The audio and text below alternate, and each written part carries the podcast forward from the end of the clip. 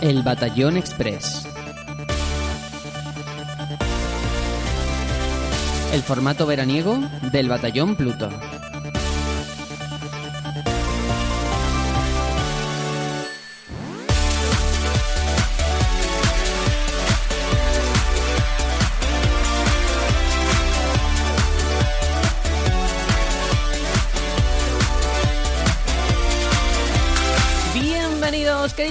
Queridas amigas, al Batallón Express, el programa de videojuegos más escuchado en Alexandria y el favorito de los bichos Buri.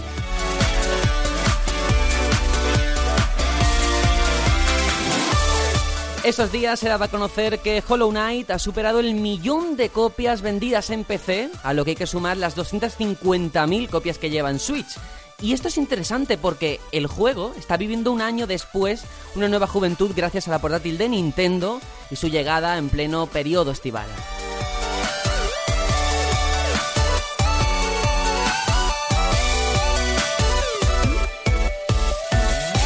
Y no es la primera vez que ocurre, ¿eh? Por supuesto, todo viene avalado por un juego con una calidad sobresaliente, pero Switch está sirviendo a muchos estudios como plataforma para relanzar con éxito sus proyectos.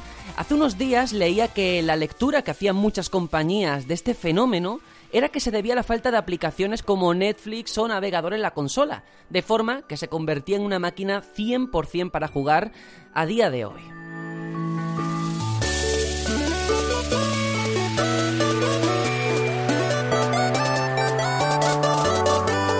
No sé cuánto habrá de cierto en esto, pero es innegable que, si bien con las CIRS aún está la situación un poco renqueante, la relación entre los indies y Nintendo va viento en popa. Y viento en popa vamos también nosotros hacia donde nos lleve este programa con mis compañeros una semana más. Tony, bienvenido. Pues eh, bienvenidos a todos, a los que estáis aquí, a los oyentes. Eh, es un auténtico placer volver a estar aquí. Y creo que hubo alguna queja, no sé si interna o por parte de los eh, en los comentarios de que a lo mejor estaba muy subido de tono. Yo, pues, eh, no os preocupéis. eh, en este podcast tendré un lenguaje totalmente blanco. Pardiez, que, que me aspen, jamás utilizaría yo un, un lenguaje que no fuese eh, de la auténtica lengua de Cervantes, que fuese, que fuese zafio, burdo. No, no, no. Aquí, aquí se habla bien y aquí se hace un buen homenaje a este gran lenguaje que tenemos todos en nuestra bella tierra. Ahí, ahí, ahí, que la RAE te ponga una medallita, es lo que vamos a intentar hoy, porque no queremos que esto sea Peggy 18, nos escuchan niños, mayores, ancianos, todo el mundo, y eso hay que Piensa que he estado con Joseph Fares, ¿eh? Eso es que... Claro, hombre. Sí, sí, sí. Bueno, hoy vamos a hablar de muchas cosas. Eh, Tony, yo no sé si tienes algo de beber a mano, una Coca-Cola, un vaso de agua, porque hoy es todo muy veraniego, ¿eh? Eh, pues no, no, no. De hecho, debería ir a buscar un poquito de agua, pero yo creo que puedo aguantar. Vale, pues aguanta, aguanta. Y hay que darle la bienvenida, por supuesto, Hitor. Hola, hola. Hola, hola, ¿cómo estáis? Pues fíjate, Sergio, que yo llevo unas cuantas semanas, fíjate que entró el verano y tal, pero yo no paro de currar, yo sigo aquí a topísimo y tengo que decir un poco que estoy como de secano en videojuegos. Llevo, llevo unas semanas que lo único que juego es esporádicamente a Fortnite, que es lo que me está salvando un poco, es mi reducto de, de, de, de relajarme un poco. Pero, pero bueno, a ver si acaba ya esta situación, estas semanitas de curro constante, eh, ya podemos relajarnos un poco porque tengo el God of War ahí parado, he tenido que cancelar el Octopath porque ¿dónde voy yo a jugar a Octopath si todavía no me he pasado God of War? Así que a ver si me centro. Eso, eso. De hecho, ayer eh, que estaba yo dándole al Octopath, ahora hablaré un poquito de ese tema, eh, a la una y pico, dos menos algo, veo, Aitor está jugando Fortnite en Switch y yo, madre mía, a estas horas jugando Fortnite. Cuando locura. puedo, ahora es cuando puedo, sí, sí.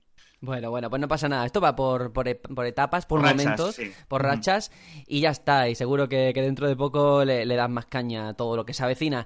Juanjo no está esta semana, está de boda, está pasándoselo bien, estará ahí en el catering o lo que se tercie comiendo. No es su boda. No es su boda, eso, eso. A ver si vamos a meter la pata. No, no, no. Pero bueno, se lo está pasando muy bien. Nosotros también. Yo soy Sergio, presento esto. Ayer, ya digo, estuvimos hasta la una y media de la mañana por nuestro canal de YouTube del Batallón jugando en directo a Octopath Traveler, a la Prologue Demo. Muchas gracias a todos los que os pasasteis. Estuvimos eh, tres horas y media. Fue un locurón. Rompisteis la demo. Rompimos la restricción de tiempo de la demo. Supuestamente son ¿Cómo? tres horas, sí, sí. Pero si tú estás en un combate, eh, no, eh, no suma el contador. Y si tú Ah, guardas y te matan en ese combate, al volver a tu partida guardada, si llevabas una hora, vuelves a esa hora. Es decir, si yo, por ejemplo, ¿vale? Tengo dos horas y me tiro otras dos horas en un combate, que es posible, así os lo digo. Joder. Sí, sí, es que no vea los bosses finales, el golem, cómo lo sufrimos. Pues cuando te matan, esas dos horas que has invertido, como, como si nunca hubiera ocurrido. Entonces está bien. Estuvimos ahí dándole caña con el ladrón, con la cazadora y con la clériga muy, muy, muy, muy chulo, la verdad. Así que nada, si queréis volver a verlo, está subido en el canal de, de YouTube. Y que nada, como siempre hacemos estas cositas improvisadas de directos, mm. le dais a la campanita, a la suscripción y, y ya está. Y nos lo pasamos muy bien ahí comentando todos en directo. Y esto es todo de momento porque ahora sí que lo había adelantado antes, vámonos a hablar de este programa que hay que hacer todos los años, juegos recomendados del verano, juegos que consideramos que son idóneos para este momento y así que si os parece, vamos a escuchar la sintonía de la opinión de mierda para meternos en faena.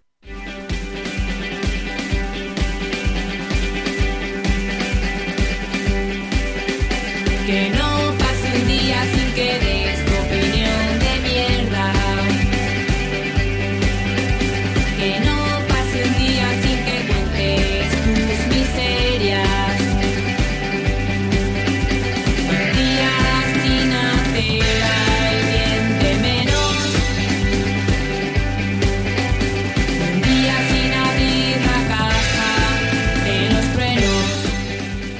que llega el verano es el momento de retomar juegos que a lo mejor en otro momento no, teníamos por falta de tiempo, por trabajo, pues por lo que se tercie.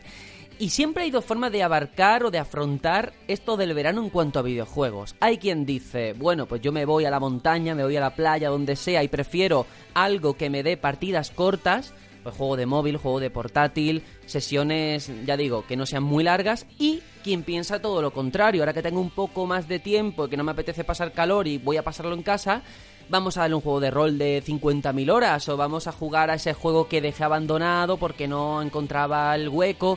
¿Vosotros de qué sois? ¿Hacia qué puntos inclináis? Pues hacia ambos. Mm, piensa que en verano tanto tienes días que dices, bueno, yo yo de casa no salgo hoy, como días que dices, ostras, tengo que ir a, con tren o con metro hasta tal sitio, o he quedado con este o con esta a tomar algo, y llega tarde y tal, y te llevas la portátil o el móvil o lo que sea, con lo cual ambas cosas están ahí. Yo soy más, ya te digo, yo soy más de estar con el aire acondicionado en mi casita tan tranquilo. Mm, entonces sesiones un poquito más intensas. Sí, sí, sí, sí, uy, tanto. Vale, vale, vale. ¿Y tú, Aitor? Pues yo creo que en un 90% es de, sobremesa o al menos de estar en casa y el 10% restante de, portátil o móvil de viajes. Realmente eh, las sesiones que hago puedo hacer de, juegos en, portátil son de cuando viajo y, no suele ser muy habitual, ¿no? Es una vez o dos y ya está. Entonces sí, mayor, mayor tiempo en casa. Pues entonces creo que los tres estamos en la misma línea. Muy interesante, ¿eh? Bueno, ¿cómo hemos dividido esto? Igual que el año pasado, lo que vamos a hacer es, cada uno va a nombrar tres juegos que considera interesantes para jugar en verano, bien por su estructura, por su modelo de, juego, con lo que sea, y lo va a explicar. Vamos a ir a uno por ronda y así damos tres vueltas. Si os parece, empiezo contigo, Tony, el primero de los juegos que has elegido para verano y por qué. Pues mira, voy a empezar por el, que es más rollo perfil mío de vamos a estar en casita tan tranquilos con el aire, que es Twilight Princess, me da igual si el HD, el no HD, el de GameCube, el de Wii U o el de Wii, me da igual, es un juegazo en toda regla. A nivel de escenario no es muy veraniego porque hay oscuridad y hay, claro, quieras que no, no, es muy verano. No hay playa, ¿no? No, no, no, no. no. Bueno, hay, hay ríos, hay... Hay un lago. Sí, hay un lago. Eh, pero realmente es un juego de echarle muchas horas, un juego muy divertido, un juego con mecánicas variantes porque es un Zelda y vas eh, teniendo más eh, objetos. Y wow, mm, es que te da horas y horas y horas. Y ahora con el reto de Wii U que te metieran con el amiibo esa, esa cueva de las sombras, creo que se llamaba, que es un pequeño aliciente, tampoco se pierde mucho ni se gana mucho con eso. pues la verdad es que es. Joder, el juego ya era completo, pues ahora tiene un extra más y yo lo recomiendo muchísimo. Variedad de escenarios, variedad de bosses, una historia que en Zelda nunca es lo más importante, pero está bastante bien. Eh, un poco más madura de lo normal, más oscura, con una mm. jugabilidad impecable. Y que yo, a mí me, me hubiese gustado ver si, a ver si lo podían transformar a, a 3DS como hicieron con el Xenoblade, pero quizás era pedir demasiado. Y la verdad, lo recomiendo muchísimo, muchísimo, pero vamos, es que es, es genial con esa, ese pequeño lore dentro de ese esqueleto que te enseña las nuevas técnicas que, ay, ¿quién será? ¿quién será? ¿quién será? Y con Maripola o Ágata, depende de en qué, de en qué país estés. Personajes muy pintorescos, personajes muy oscuros, personajes de muchas clases. Y me gusta como artísticamente lo representan todo distinto, ¿no? Los sabios tienen ese aspecto más, más blanquecino, más igual. Ganondorf me encanta el diseño que tiene. La boss bat las boss battle finales contra Ganondorf son magníficas y de verdad para mí es, es un juegazo. Eh, yo he intentado hacer un trabajo de memorístico de ver qué juegos hayamos recomendado el año pasado y yo veo, Tony, que contigo se repite no un patrón, sino varios patrones. ¿Puede ser Sí, que sí. todos los años No, no, juegues a un Zelda? O sea, el año pasado fue a Link Between Worlds, ¿eh? No lo olvidemos. A ver, pero no lo jugué el año pasado, ¿eh? Pero lo recomendaste. Y este año Sí. recomiendas Twilight Princess. ¿El año que viene vas a recomendar Skyward Sword, por ejemplo? Jamás, pregunto, jamás pregunto. en mi vida, jamás, en- ni que lo salgan en, ni que lo saquen en Switch, que seguramente pasará. No, no, no, no, no, no, no. ¿Pero a qué se debe esa relación de Zelda y el verano? Ninguna, pasa que Zelda, bueno, pues me, me encanta. Se iba al campo a jugar. Claro, quería un juego de sobremesa puro. No, no, no. Quería un juego de sobremesa puro para, para esto. Y mira, pues aquí lo tenemos y para mí es un auténtico juegazo. Sí, sin lugar a dudas. Vale, bueno, me parece bien como punto de partida. Eh, Aitor, a ver, ¿cuál, ¿por cuál te has inclinado? Pues fíjate, yo mis tres elecciones eh, son juegos que a su vez están en sobremesa, pero también se pueden jugar en portátil. Los he elegido también porque eh, coincide de que los tres han salido eh, recientemente o ya llevan un tiempo en Switch, además de en las otras plataformas. Entonces es genial poderlo jugar tanto en casa como si te los quieres llevar fuera en la edición, en la edición de Switch. Y voy a empezar con Yooka-Laylee. ¿Por qué? Pues porque hay que reivindicar que este año se cumplen 20 años del nacimiento de Banjo-Kazooie. Y evidentemente este es un juego que si eh, estuviste en, la cresta de la ola en el final de los años 90, si tuviste Nintendo 64, mmm, yo creo que debías de haber jugado este juego si tenías esa Nintendo. Y, este es un bonito homenaje, eh, después de tanto tiempo, a, a los Colectatón, ¿no? Un género que se perdió completamente eh, en este siglo, podríamos decir. El único, quizás, eh, baluarte que quedaban era, era el propio Mario, ¿no? Con, pues con, con los eh, Galaxy eh, y ahora con este Mario Odyssey. Pero sin duda, eh, este Yooka-Laylee para mí fue una bocanada de aire fresco después de tanto tiempo. Mm, esencia rara a más no poder, con su humor negro, eh, con, sus, eh, con su aprendida de, movimientos nuevos, con esa progresión ¿no? de, ir avanzando en, los mundos, de ir coleccionando para ir eh, superando eh, sus, pruebas, sus mundos. Una variedad increíble de, situaciones, algún que otro cameo y, y muy, muy, muy divertido, de verdad. La verdad es que es un- una genialidad de, juego y ojalá podamos verlo en una segunda parte o, o algo parecido de este estudio, ¿no? De Playtonic. Porque es verdad que desde que salió, eh, bueno, pues no ha, no ha hecho mucho ruido en los medios, ¿no? Tú que lo jugaste de salida, que estuviste probando Sí. la demo, la, la beta, perdón, Sí, la Toy Box. saliese. Claro, eh, La Toy Box, ¿no? ¿el resultado al final era lo que te esperabas? Era lo que yo quería, eh, que no tiene por qué ser eh, lo que la gente esperaba en cuanto a evolución del género. Quiero decir, yo creo que eh, es una máquina del tiempo este juego. Al final lo que hizo Playtonic fue coger la esencia del juego de- del 98 y traerla a 2008, a 2018, perdón, 2017 realmente, que es cuando salió. eh, y, y- no, no, no tocar esa, esa esencia, ¿no? Entonces, en ese sentido, hubo gente que, que- le echó críticas a que había cosas que podían haber mejorado, haberse pulido a la era actual, pero luego los nostálgicos como yo es como, bueno, si es que esto es lo que quería, no, no me des más. Así que estaré muy atento porque tengo que decir que en, oc- en- en octubre, no, en agosto, en agosto, va a salir la edición física en Switch, pero a través de una plataforma que es en plan edición, eh, edición limitada o algo así. Limited Run. Entiendo que entonces porque no tiene distribución eh, convencional, ¿no? La de Switch no, las otras eh, Sí. versiones de Play y Xbox sí, eh, la encuentras a patadas por todos lados. En físico. Vale, pues estupendo. Yo por mi parte, o sea, está quedando este inicio de programa muy nintendero, me estoy dando cuenta, ¿eh? Un poquito. Desde el comentario con el que yo he abierto el programa, ahora después los juegos, que si Zelda, que si todos los juegos en Switch, yo me lo voy a quitar de en medio porque no todo va a ser Nintendo, pero sí que hay que mencionarlo. El año pasado dije Splatoon 2, que sale en julio, es un juego que hay que tener, a nivel de multijugador es lo más divertido que te puedes echar en la cara, y más ahora en verano, todo el tema de la tinta, y ahora recomiendo la Octo Expansión que ha salido, este DLC, este contenido descargable de pago, que eh, si una cosa hace bien Nintendo, o no siempre, pero sí en muchas ocasiones, es hacer un buen equilibrio, un buen balance entre el contenido y el precio por lo que pagas. Y en este caso, eh, al final con Splatoon 2 lo que pasaba, y lo que pasaba con el primero también, es, tienes un modo multijugador que es el núcleo jugable a prueba de balas, que funciona de lujo, muy divertido, pero el modo para un jugador, el modo campaña, hay ideas muy buenas por ahí dispersas, pero se queda en eso, no aportaba Un demasiado. tutorial, ¿verdad? Claro, al final Sí. era una forma de dar el salto luego al multijugador, que te fueses eh, asociando a los controles y tal. Aquí esta Octo Expansión remedia eso. Me parece muy interesante las dinámicas jugables que implementa, con mucha imaginación, muy sello Nintendo. Y luego también a nivel de reto. Porque es verdad que Splatoon, de por sí, el modo campaña, no, nunca fue un reto.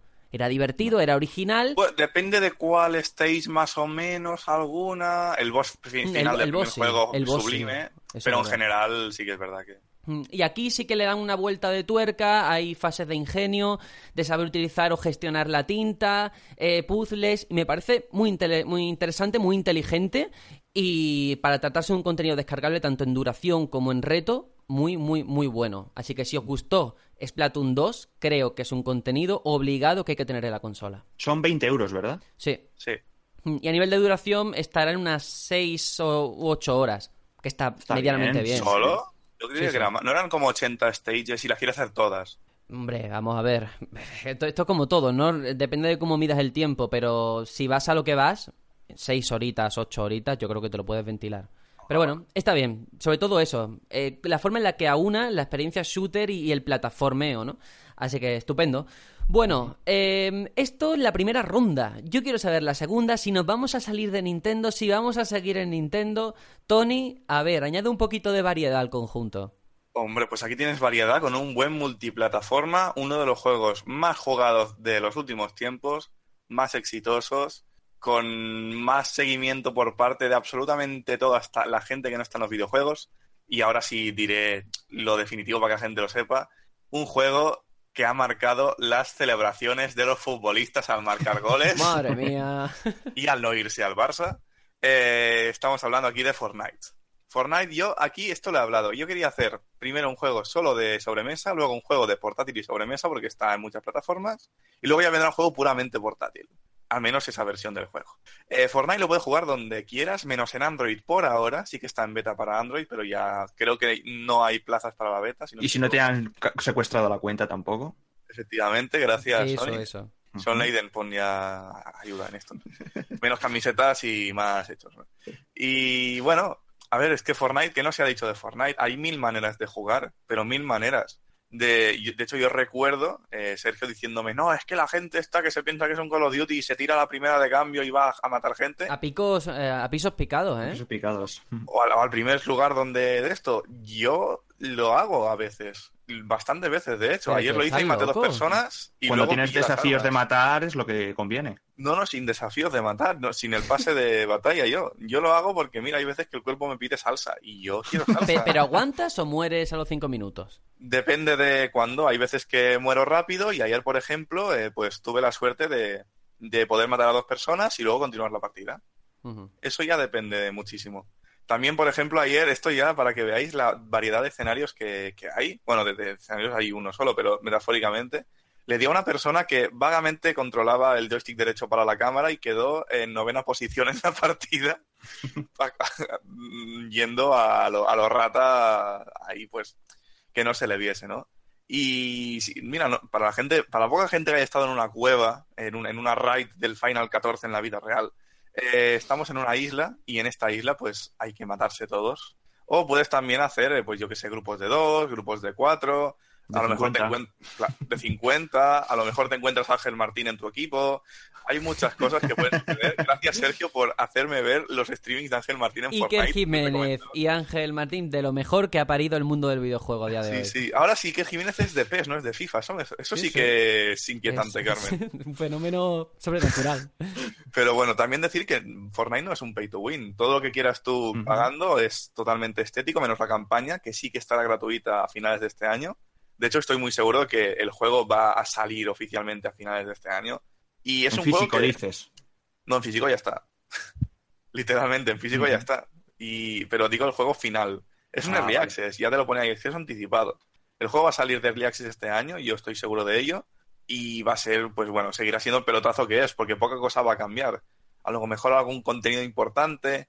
La historia muy importante tampoco es que sea, la gente yo he visto jugarlo y no es que sea gran cosa, a lo mejor es no tanto como comparar, o sea, es, es más allá de comparar lo que es la historia principal de Splatoon con el modo multijugador, porque para mí la historia de Splatoon, sin la expansión incluso, sí que tiene, tiene, tiene chicha suficiente. Aquí veo hordas de enemigos y no mucha cosa más allá de disparar y construir eh, de una manera un poquito insípida. Creo que hay que trabajar en eso y que cuando lo tengan va a ser algo genial. De hecho, ya se venden packs de Play 4 y Fortnite, intuyo que está el juego incluido, porque Mm. si no, no tiene ningún sentido, te lo bajas y ya está.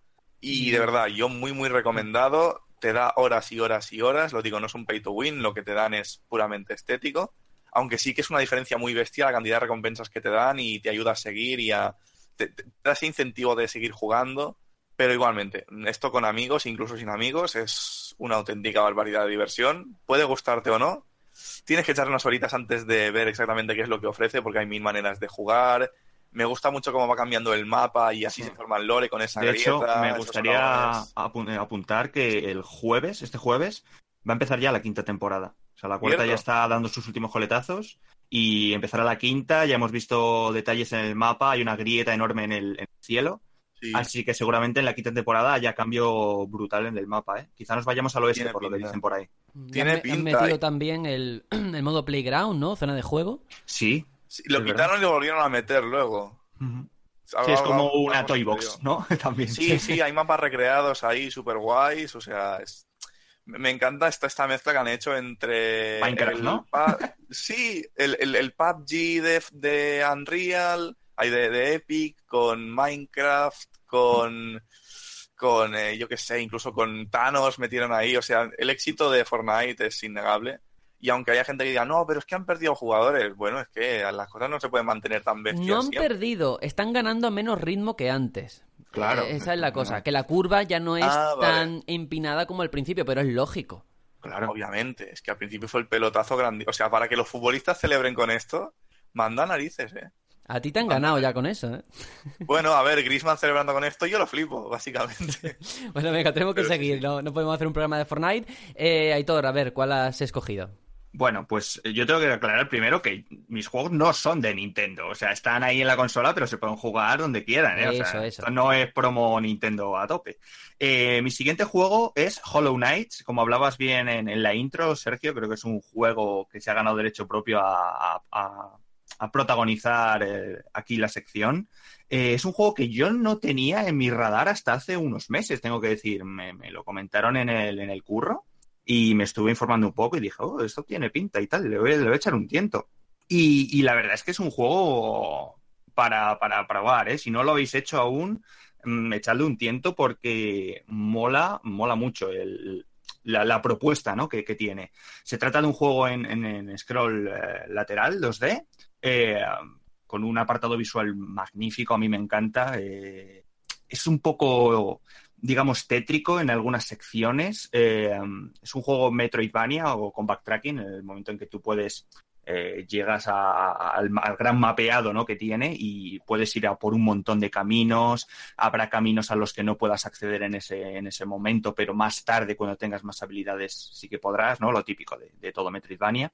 Y es un juego que mm, bebe en cierta medida de los Dark Souls, en el sentido de que eh, si te matan, eh, hay una moneda que se llama Ge- Geo, que es como las almas de Dark Souls. Entonces, si te matan, pues ahí se queda toda tu, todas tus monedas y tienes que volver al sitio, matar a tu, a tu propia alma, por así decirlo, que está custodiando esas monedas, y ya cuando la matas recuperas lo, lo- que habías perdido, ¿no? Entonces, en ese sentido, pues nos encontramos un montón de enemigos, eh, nos encontraremos eh, poderes, en el sentido de que te puedes eh, curar, puedes lanzar como ondas de energía. Son poderes que vas poco a poco consiguiendo en, la aventura, ¿no? Y te va abriendo más caminos. Y, la historia, la verdad, es que es un poco igual críptica, igual que los Dark Souls. Eh, te vas encontrando NPCs con los que hablar, eh, que te dicen un poco la situación en la que está en ese momento el mundo. Te encuentras tablillas en las que vas leyendo de forma un poco como sí, igual, críptica de, que va la movida. Entonces, es interesante, es misterioso y, y, llama mucho la atención. Jugablemente está muy bien, los controles mm, pues van de lujo porque hay bastante zona de plataformeo. Entonces, yo creo que ahora con la salida en Switch mm, es, vamos, no, no podéis negar de jugar este juego al menos de probarlo. Un juego además que leí que estaba hecho por tres, cuatro personas, ¿eh? Uh -huh. Y es increíble eh, todo ese aura que ha creado en torno a él. Todo el mundo habla del juego, maravillas. De hecho, en nuestro grupo de Discord hay varias personas que han estado jugando y están jugando. Fernando, por ejemplo. Y, y es eso, el lore que ha sido capaz de construir, ¿no? Este juego. Sí, sí. De hecho, creo que tiene dos o tres expansiones que ya están añadidas a la última, a la última edición. Eh, y... gratuitas, ¿no? Creo que son gratuitas, además, todas. Y la verdad es que es un juego, yo creo que para echarle bastantes horas, aunque sea, aunque se pueda jugar en portátil y tal, pero eh, creo que es un juego largo. Eh, tiene batallas contra bosses mmm, bastante de coger del patrón, ¿no? También un poco. Es que también bebe en muchos sentidos de, de la saga Souls. Y, y, la verdad es que es fantástico, la verdad. El, el, apartado, en el apartado audiovisual también es una delicia. ¿Qué, qué decir de ese juego? Uh -huh. Bueno, pues yo por mi parte voy a coger un juego que, que, hace que, que, pierdas la vida, la poquita vida que podamos tener, el poquito tiempo, y es Stardew Valley. Este juego, de verdad, no he visto una cosa que enganche tanto con una premisa tan sencilla de origen. Eh, es tan sencillo como somos un trabajador en una empresa, en una oficina, la rutina diaria de ir a trabajar con tu ordenador, que nadie te habla, en fin, tú en tu cubículo, y recibes una carta que resulta que tu abuelo ha muerto y heredas una desvencijada granja, que tú dices, bueno, ¿y qué hago yo con una granja? Con mi huertecito, con los tomates. Pues ese es el origen, al final, de una cosa que engancha de una manera monstruosa, porque esta gestión que recuerda, de hecho, no deja de ser un sucesor espiritual de los Harvest Moon, que eran también juegos de este tipo, un simulador de vida rural, eh, la cantidad de cosas que podemos hacer la cantidad de, ramas de, acciones, porque no es solamente, pues venga, me pongo a cultivar, es que tienes que tener en cuenta factores tan locos como, vale, si estamos en verano, verano es una época en la que solamente puedo plantar tomates y naranjas, no lo sé, porque se me da muy mal estas cosas, pero luego tienes que tener cuidado que en invierno tienes que cambiar el cultivo, tienes que estar pendiente de, del riego, hablar con todos los ciudadanos, porque hay QS secundarias a piñón y es difícil aburrirse porque siempre hay cosas que hacer, el ritmo de la acción es bastante acelerado y, es un juego que no te somete a ningún tipo de presión. Tú haces las cosas a tu manera, vas hablando con los aldeanos, puedes incluso casarte dentro del juego. Hay mazmorras, o sea que quien busque acción puede enfocarse quizás en la acción. Quien busque a lo mejor un juego más contemplativo, en esto de que a lo mejor llegas a casa después de, de trabajar todo el día o de que no te apetece ponerte en un juego eh, que te consuma demasiada vida, pues te pones a, plantar tus tomates y fuera.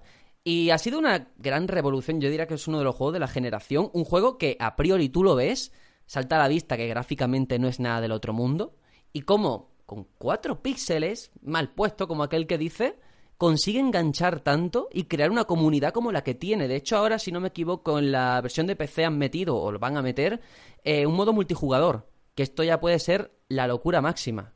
Y yo lo que resalto de este juego es la libertad, el, el poder hacer un mundo vivo y en, enfrascarte en él como tú quieras. Así que esa es o sea mi recomendación. Es, es, un Farming Simulator chetao. Sí, sí, pero a lo loco, ¿eh? O sea, es como, vale, un, Farming Simulator, pero tú, como si hicieras una lista de la compra, ¿qué le podemos meter? Eh, ¿Ponerte a pelear con los enemigos? Lo metemos. ¿Poderte casar con la aldeana del pueblo que te gusta? Lo metemos. Así. Entonces va sumando, va sumando, va sumando, que al final la barrera del género Farming Simulator se diluye y no queda muy claro lo que es, porque es todo y nada, ¿no? Y me parece chulísimo. Y por supuesto hay que decirlo, está en español, muy importante. Así que ahí está.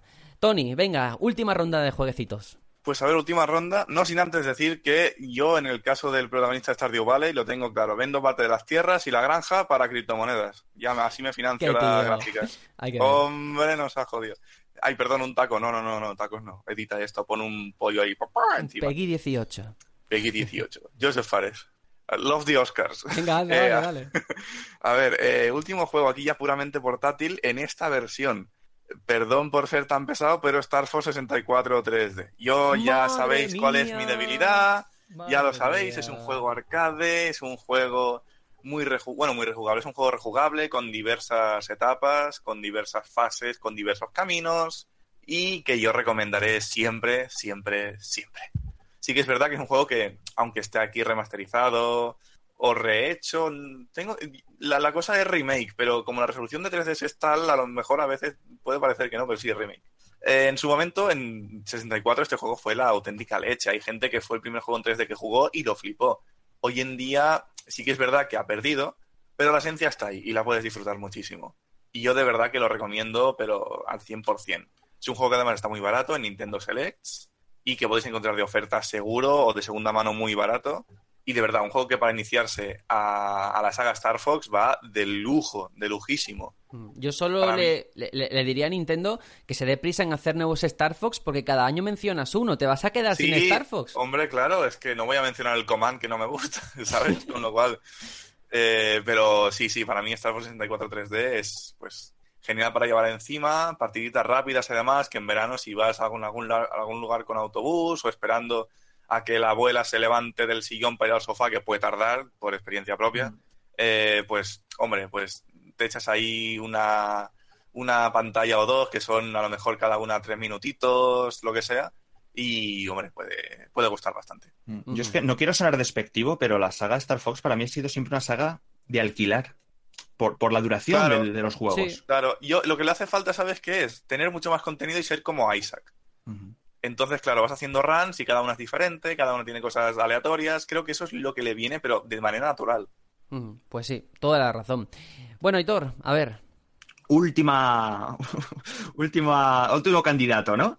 Eh, en este caso he elegido Little Nightmares, un juego que mm, sí que comparte alguna cosilla con Hollow Knight en el sentido de que también es un juego eh, en scroll lateral, aunque este es, aunque no le guste a Tony la, la- la definición, 2,5D, ¿no? Bueno, tiene, tiene algo de profundidad en ese, en ese scroll lateral.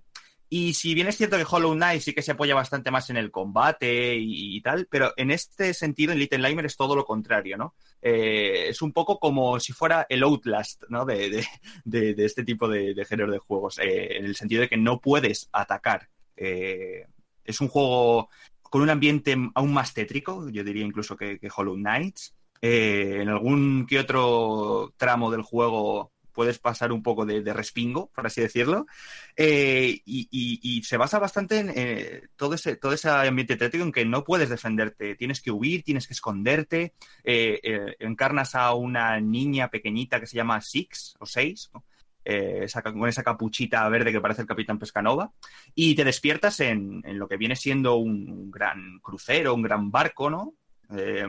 Y no, no, no, no sabes qué haces ahí y tu misión es salir de allí, ¿no? Entonces te encuentras con, con enemigos bastante grotescos que en cuanto te ven te persiguen y te intentan cazar, entonces tienes que, pues eso, esconderte, tienes que eh, saber un poco a una especie de puzzles, ¿no? Son secciones que son parecido a un puzzle, ¿no? Como, como seguir eh, yendo por los di- diferentes eh, camerinos de- de ese, de ese crucero.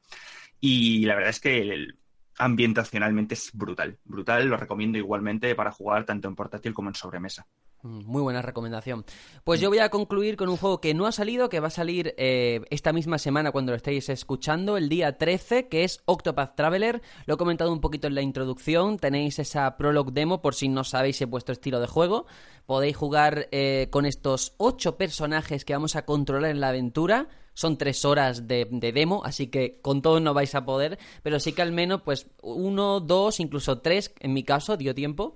Así que ahí está. Eh, importante, han salido ya las primeras previews, las noticias, ese titular tan peligroso de denominarlo el sucesor espiritual de Final Fantasy VI que lo comentaba en el directo, yo creo que eso al final va a jugar en su contra, porque puede ser el mejor juego del mundo, que al final las expectativas están demasiado altas contra un juego que es, primero, una obra maestra como Final Fantasy VI, y segundo, el factor del recuerdo. El recuerdo ensalza todas las obras. Si el juego es de 10, esto lo convierte en una obra de 15 o de 20. Entonces, hay que tener cuidado. Probad la demo. Vais a ver el inicio, el primer capítulo de todos los personajes. Hay historias muy diferentes, muy variopintas. Algunas me parecen muy originales. La de Prim, la bailarina, por ejemplo, que probamos ya la, la demo anterior, Sí. no se menciona, pero bueno, casi que actúa como una prostituta, ¿no? Porque Sí, sí, está bailando por dinero, hay un proxeneta, bueno, vale, ahí está, ¿no? Y luego hay otras eh, que sí que me han parecido demasiado típicas. Por ejemplo, la de la clériga no deja de ser una historia, un viaje de peregrinaje, como puede ser el de Yuna en Final Fantasy X, al fin y al cabo. Y, y no sé, mi miedo, honestamente, es cómo vas a ver confluir todas esas historias. Son ocho personajes muy diferentes. Claro. El ritmo narrativo, porque cuando completas un capítulo, si quieres manejar otro personaje, tienes que hacer su parte de la historia. Entonces, va dando saltos y no sé cómo lo van a hacer. Tiene mucho potencial. A nivel jugable recuerda enormemente a Bravely Default, a ese sistema Bravely eh, de, de- de ruptura de turnos, de poder coger prestado turnos y, usados al- y usarlos al momento. Y me parece conservador en lo que tiene que ser conservador, que es en el sistema de combate, porque si algo funciona, no lo cambies. En el mundo del RPG por turnos hay una serie de convenciones que no las toques, porque ya todo el mundo lo tiene regado en su cabeza. Y luego, a nivel artístico o gráfico, es que no puedo decir nada. Mirad un vídeo, porque es una maldita obra de arte, es como un diorama puesto sobre tus ojos. Una preciosidad, vaya. Así que ahí está, título de lanzamiento, día 13. Vamos a dejar aquí estos juegos del verano, muy diferentes cada uno. Me ha llamado la atención que no esté Dark Souls. Supongo que el responsable es Juanjo, que no está, si no lo hubiera nombrado seguro. Pero bueno, no pasa nada. Ahora vamos con el a que estamos jugando. Eh, antes vamos a escuchar la vía de contacto por si nos queréis hacer llegar algún comentario o lo que sea, o compartir cuáles son vuestros juegos del verano. Y volvemos, como digo, con nuestro a que estamos jugando.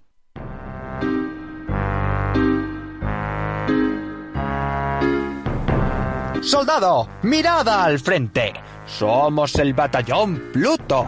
Si quieres seguir informado de la actualidad y escuchar los mejores debates y opiniones de la industria del videojuego, te recomiendo encarecidamente que sigas nuestro podcast semanal en iBox y iTunes. Además, también tenemos página web www.elbatallonpluto.com. Y si no, también puedes seguirnos por redes sociales. Estamos en Twitter y Facebook. Además, cualquier duda, sugerencia, queja o nota de voz que queráis que pongamos en el programa, podéis hacérnosla saber en info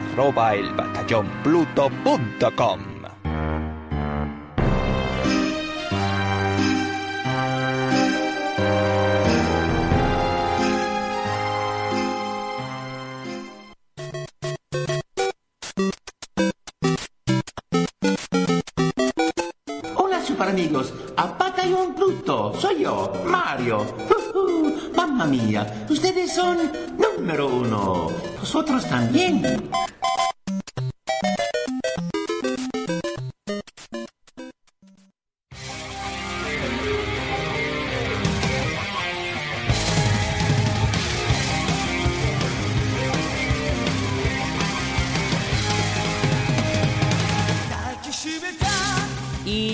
Vuelta para hablar en esta sección, en esta que estamos jugando, ya sabéis, este bloque en el que comentamos a qué estamos dándole durante la semana de una forma 100% subjetiva.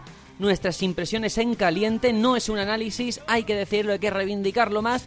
Y ahora sí que sí, eh, en esta ocasión nos toca a Tony y a mí. Voy a empezar yo porque tengo una novedad o una semi-novedad que he estado dándole durante esta semana que he podido estar en Algeciras. Y es Vampire. Vampire, el nuevo juego del estudio Don Not, que ya sabéis, ahora está prácticamente en boca de todo el mundo gracias a Captain Spirit, a ese primer episodio de Life is Strange 2 que va a llegar en septiembre. Pero antes tenemos este juego de vampiros que ya desde que se anunció me pareció extraño de un estudio como Don Not, que ya había dado con la tecla del éxito en Life is Strange, con esa mezcla de de un convencionalismo, ¿no? Personajes realistas en un entorno de instituto y ahora salta de nuevo a los vampiros, a la fantasía, como hizo con Remember Me, que se iba al futuro, pues ahora se va al pasado en este tipo de, entorno. Bueno, ¿de qué va Vampire? Vampire manejamos a un señor que se llama Jonathan Reid, es cirujano en una Londres muy pobre, derruida, estamos hablando de 1918, justo en ese tramo de la Primera Guerra Mundial, los efectos de esa devastadora guerra. Y esto hay que decirlo, porque a nivel de contexto, el juego te muestra una Londres decadente, con pasillos angostos, un montón de ratas, que van a tener también un, efecto dentro del juego, personajes decadentes, como digo. Y al final, eh, lo que nos encontramos es que justo al comienzo del juego, este personaje, Jonathan Reid, es convertido en vampiro y a partir de aquí empieza su propio viaje personal para saber cómo puede aunar esa parte suya, que es un cirujano, es un médico, salva vidas, y por otro lado la dicotomía de es un vampiro, su propia fisiología le invita, le insta a matar humanos. Y esto se traduce al final en el gameplay. El juego hay mucho diálogo, es una historia detectivesca, tenemos que hablar con todos los personajes que encontramos, hay fases de exploración, eh, fases de rastreo también, de ver a dónde nos lleva la sangre, investigar pues quién es el asesino que a lo mejor ha hecho algo en el barrio, porque nosotros no dejamos de ser, como digo, un médico, queremos salvar vidas, tenemos ese lado humano y el juego se trata básicamente de este Jonathan Reid en este escenario, en esta Londres decaída, intentar volver a ser humano y ver quién nos ha llevado a convertirnos en vampiro. ¿Qué pasa? Que el juego te tienta constantemente, esto lo hace muy bien Don Not, en que juegues como un vampiro. Te pone la miel en los labios constantemente. Ves a personajes eh, a los que puedes sentenciar, que es como se llama el juego, acabar con sus vidas. Y si lo haces, esto es muy interesante, la dificultad del juego cambia. Es decir, cuanto más malos moralmente hablando seamos, más vampiro nos convirtamos, más nivel vamos a tener y más fácil va a ser acabar con los rivales. Pero claro, si tú quieres jugar bien, que es lo que yo intentaba, yo digo, no quiero matar a nadie, quiero ser humano, vamos a hacer las cosas de forma correcta, el juego te pone como si jugara en dificultad súper difícil. Y en muchas ocasiones te plantea ese dilema de, hay, por ejemplo, un médico en el, en el distrito que se ha portado fatal, que por su ineficacia ha muerto muchísima gente, que yo que sé, es un borracho, es lo peor, ¿no? En cuanto a persona. Tenemos la ocasión de matarlo, pero ¿hacemos bien en matarlo? Y esas son dudas que te plantea y ese es el acierto que tiene Don Nod, tanto en la rueda de conversaciones, todo lo que puedes explorar, como en las consecuencias de las acciones, porque si matas a un personaje, toda su trama secundaria te la cargas de golpe. Y es más, todos los personajes que, que estuviesen relacionados con ese van a cambiar también a tenor de su muerte. Entonces, ahí entra en juego como una especie de sistema de microgestión, o sea, esta Londres se divide en distritos y según cómo tú te comportes, según el número de asesinatos que hayas provocado, ese distrito cada vez va a ser más hostil hacia ti. Entonces tienes que tener mucho cuidado, saber qué vidas debes de salvar, qué vidas a lo mejor te conviene acabar con ellas para ser un poquito más poderoso como vampiro y por tanto alimentarte. Y como digo, ese sistema de reputación está muy bien. Cosas que yo no veo tan bien. Bueno, a nivel gráfico no deja de ser un juego modesto. Creo que eh, en eso Don Not nunca ha sobresalido por encima de la media y no hay ningún problema. Pero a nivel de combate, que estamos en un juego RPG de acción, me parece un poco simplón, tanto a nivel de habilidades como la rama que tienes a tu alcance. Porque hay como un sistema de niveles en el que podemos ir desbloqueando pues estas acciones que podemos hacer. Pero al final todo se resume en atacar, en aporrear botones, en esquivar y poquito más. Entonces, Ah, hay barra de estamina, ¿no, Sergio? Sí, sí, sí, sí. Hay que tener en cuenta la barra de estamina, también la de vida que nos podemos curar eh, acabando con las ratas que encontremos por el escenario. Pero al final eh, hay como muy buenas ideas que no llegan a ninguna parte o no se desarrollan lo suficiente. Como que quiere tocar demasiados palos y alguno, pues por pura estadística, tiene que acertar. Es la sensación que me da con, con este juego. Por ejemplo, hay más cosas. Hay eh, un montón de materiales que vas encontrando por Londres eh, con los que puedes craftear y conseguir medicinas para alimentar a estos barrios, para, para conseguir que prosperen o incluso mejorar nuestras armas. Pero son cosas que se quedan a medio camino. A lo mejor cualquier otro juego que tenga un sistema de crafteo le da mil vueltas. A lo mejor un juego que se base 100% en el RPG de acción le da mil vueltas también.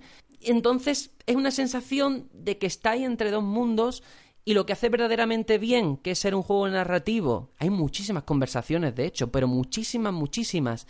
Algunas demasiado redundantes, porque hay un lenguaje en exceso inglés. O sea, oh señor, ¿de verdad vos ha considerado su no sé qué? Demasiado enrevesado, ¿no? Entonces es un juego que se queda ahí a medio camino en todo lo que pretende, que me parece una propuesta original viniendo de un estudio como Don Not, pero que nadie se piense que por ser de los creadores de Life is Strange es un juego similar, porque en absoluto es mucho más oscuro, más decadente y propone otra serie de cosas. A mí el, el protagonista mm, me, me recuerda a un paralelismo un poco con el Dr. Jekyll y Mr. Hyde, ¿no? Sí, sí, sí. Eh, y incluso quien haya visto un poco de anime, eh, esta serie que se llama Tokyo Ghoul, es lo mismo, es un chaval que se convierte, bueno, no es vampiro, pero eh, casi. Entonces todo el juego es esa lucha interna de qué hago, sucumbo a mi nueva personalidad, lo Mi que- monstruo interior, a ¿no? mi monstruo interior o sigo siendo humano. El problema, a mi juicio, es que este Jonathan Reid tiene muy poco carisma, yo no empatizo. O sea, el juego ya empieza, te están diciendo, Buah, te has convertido en vampiro. Vale, pero eh, ¿y qué? ¿Por qué tengo yo que salvar a esta gente que no conozco de nada? Son cosas que a mí me echan para atrás. Que no he logrado una inmersión como a lo mejor en otros juegos del estudio sí que había conseguido.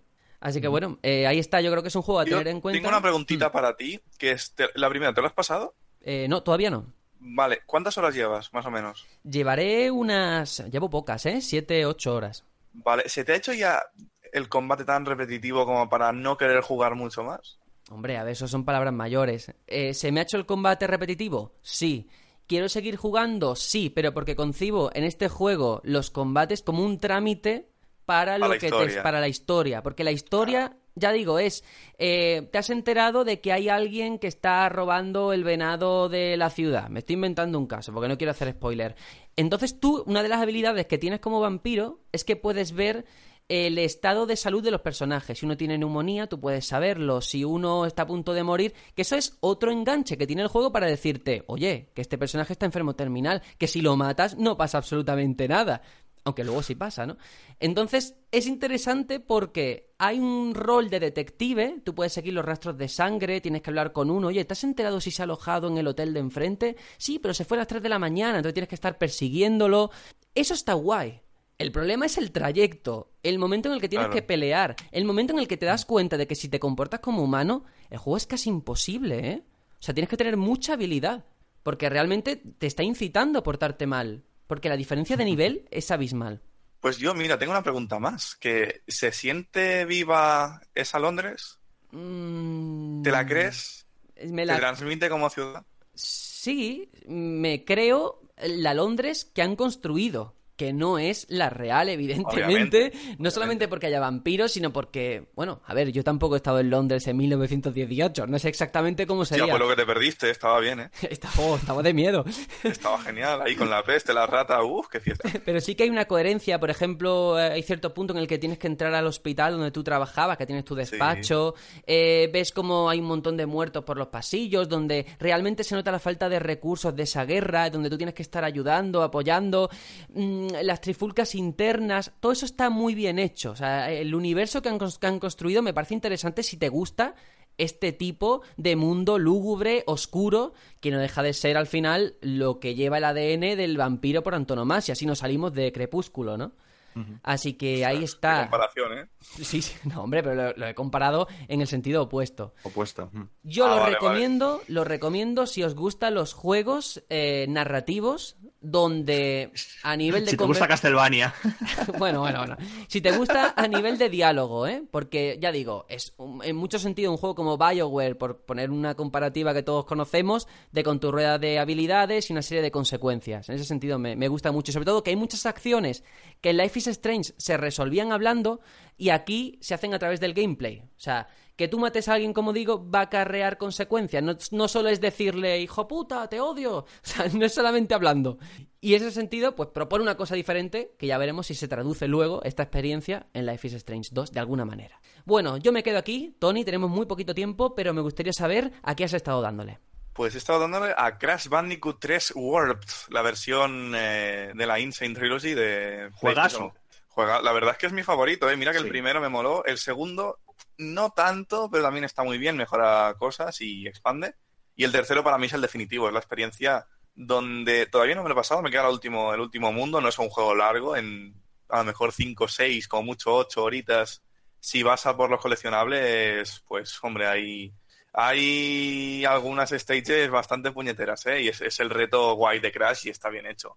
Lo único malo que puedo decir es el, el bazooka quizás, que está frena mucho el, el gameplay, pero bueno, vamos por partes. Crash Bandicoot, icono de Sonic, y ahora pues bueno, se vendió Activision por parte de Naughty Dog y han hecho esta, estas, estos remakes, no remasterizaciones, por favor, de los tres primeros juegos de PlayStation 1 y eh, son una auténtica... Son, son juegazos. Son juegazos, son plataformas difíciles en estado puro, tienen cosas muy buenas, algunas malas, como esa detección de colisiones, que si estás en la punta de una plataforma o caja, a lo mejor en vez de saltar te vas para abajo. Eso es una mierda, eso es una puta mierda.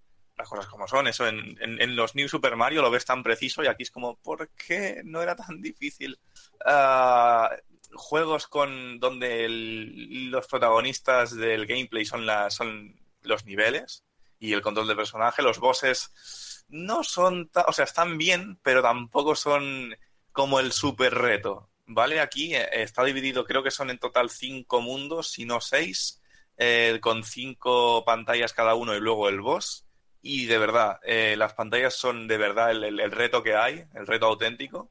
Los bosses no son anecdóticos, no tanto como en el 1 quizás, pero tampoco es que digas, ostras, sí voy a recordar este boss. No, la gente, pues como en el primer Crash, recuerda eh, la infame pantalla de... eh, ah, no recuerdo cómo se llamaba. El, de la, el del puente. El del... No, el del puente no, el, Ah. de, el del castillo donde llueve. O la última. O la que metieron extra. No, esa, esa es el Stormy Ascent que se basa en la del castillo. Mm. Pero no recuerdo exactamente el castillo. Sleeping. No me acuerdo. Bueno, que, que es súper chunga y de hecho en ese primero, para conseguir la gema especial ahí, te la tienes que hacer sin morir. Y eso cuando lo conseguí, hice una foto en plan, mira, ya, ya a esto llega currículum. Dark. Souls. Hombre, totalmente. Es el Dark Souls de las plataformas, la gente lo dice.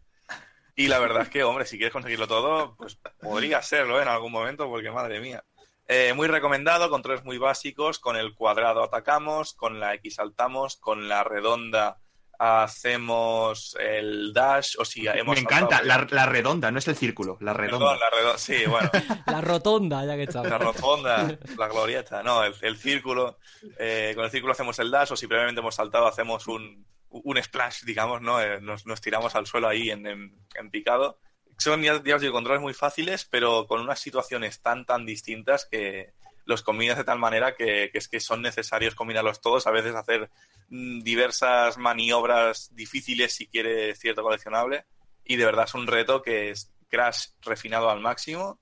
También tenemos a Coco, que es la hermana de Crash, si no estoy equivocado. Está todo el día con el portátil. Bueno, es como la Rabbit Peach de Crash. Está jugando al Fortnite, ¿eh? Está jugando al. Fortnite. No, está jugando Uncharted. En el primer. en el- se, se ve ahí un easter egg de eso en la versión de Play 4 que está mirando vídeos de Uncharted en el, en el portátil, primer juego. Sí, sí, sí, sí. No, en el segundo, perdón, en el segundo. Y de- puedes jugar con ella, es puramente estético, pero sí que hay stages que obligatoriamente vas con Coco.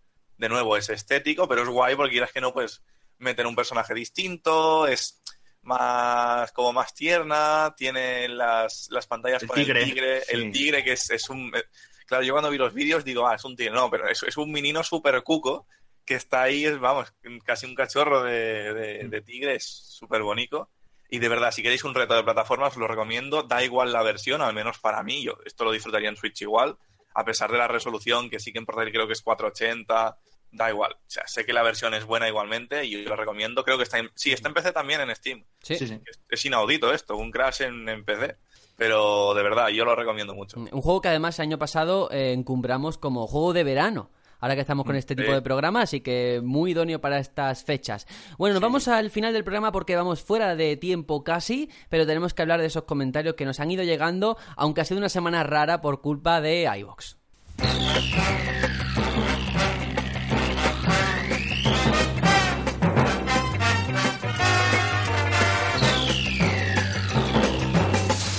Como digo, eh, publicamos el programa el martes y salió doble. Y por mucho que borramos uno para que se quedase solamente el principal, seguía saliendo. Entonces iVoox ha complicado las cosas muchísimo. Tenemos comentarios en un programa, tenemos comentarios en otro, la mitad de los likes están en uno. Bueno, Cosas que pasan, cosas de la tecnología, no podemos evitarlo.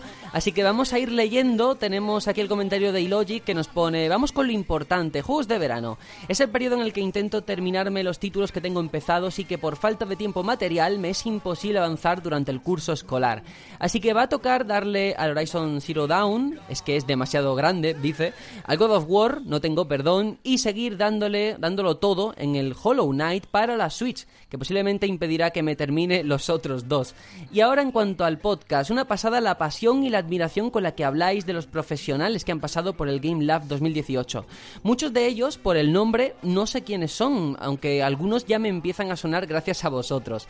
Como programador aficionado de videojuegos del milenio pasado que soy, he disfrutado mucho con el contenido del programa, aun contando con el abrupto inicio, incluyendo hasta algún improperio generado por hablar de fútbol. ¿A quién se le ocurre? Ay, Tony, ay, Tony. Lástima que sea una feria tan orientada a los profesionales del sector. No estaría mal ir alguna vez con mi antiguo grupo de programación. Seguro que lo disfrutaríamos. Esta vez toca comentario corto, por si lo lee Sergio. muy bien, muy bien. Luego tenemos el de Victorious, que por su parte dice: Por Dios, que la horchata es de Alboraya, de Valencia, no de Cataluña. Y que sí, que lo que contaba tu hermano es cierto, la frase aquella, Ah, pero mira. eso en valenciano, que ah, sí, que por eso en valenciano es horchata. Vale, vale, vale. Aclarado. Esa Pues leyenda mira, urbana. no, me, no me vacilo mi hermano. No, no te mintió. Alejandro Jiménez, grandísimo programa, gracias por mostrarnos cómo es el Game Lab por dentro y la experiencia e importancia de ir sobre todo para un desarrollador y no solo qué dijo quién en las conferencias. Sobre los juegos para el verano, mis recomendaciones son Splatoon 2 y Nier Automata. Buah, qué juegazo el Nier. El primero por su ambiente desenfadado, sus colores vivos, acordes con esta época y su diversión directa tanto en un jugador como en multijugador. El segundo, porque Nier Automata hay que jugarlo, da igual la época. Pocos juegos me han llegado tanto a nivel de historia, y artísticamente es una delicia, madre mía, qué banda sonora, y su jugabilidad muy adictiva, que fue lo que le lastraba al primero. Gracias por el podcast y que tengáis un gran verano. Totalmente de acuerdo, ¿eh? Automata, Nier Automata hay que reivindicarlo siempre, siempre. Pendiente lo tengo y buen verano para ti también. Eso. Y por último, Jerry Oviedo que nos pone saludos compañeros jugones. Me alegra que sigan haciendo estos podcasts que son geniales. Estoy escuchando los programas que me he perdido. Ahora que tengo tiempo, aprendo mucho escuchándolos. Muchas gracias, eh, Jerry Oviedo, a todos los demás. Voy a leer los likes solamente de un programa porque si no se van a repetir muchos nombres, ¿vale? Lo siento. Eh, Buis, Hokude, Ilogic, Alejandro Jiménez, Kubiki, Fermín Gamboa, Juan Antonio Góngora, Mario Alberto Mariño, Nitero, Sito Toro, Sergi Caballero, Igorusán, Tyler, Pablo87, Roberto, Alice Ingel, Victorious, Peter Griffin, Jorge Yes, Booker de Witt, Fedeorz de Viduco, Salvador, Esteban Murillo, Némesis, Juan Diego González del Río, Javi Martín, Mune Donoso, Rubén Molina y el Trisquelión. Muchísimas gracias a todos vosotros, los que le dieron like al otro programa y a todo el mundo, a ver si esta semana no hay ningún percance en este sentido. Tony, nos despedimos. Hasta la semana que viene. Pues hasta la semana que viene. Se me ha hecho hasta corto esto. Ostras, es, es cortito. Es que es Pero bueno, mira, mejor dejar con las ganas que agobiar a la gente. También te lo digo. Eso, eso. Sí, señor. Pues igual, Esto Aitor. es, esto es cortita y al pie, ¿no? Como se suele decir. Ahí estamos. Directo y fresquito. Pues nada, eh, la semana que viene nos vemos. Intentaré sacar tiempo para traer alguna cosilla, porque me tocará eh, hablar a mí de lo que esté jugando. Así que nada, feliz verano y, felices juegos. Ahí estamos. A ver si la semana que viene está Juanjo, estamos los cuatro y le damos caña a todo. Adiós.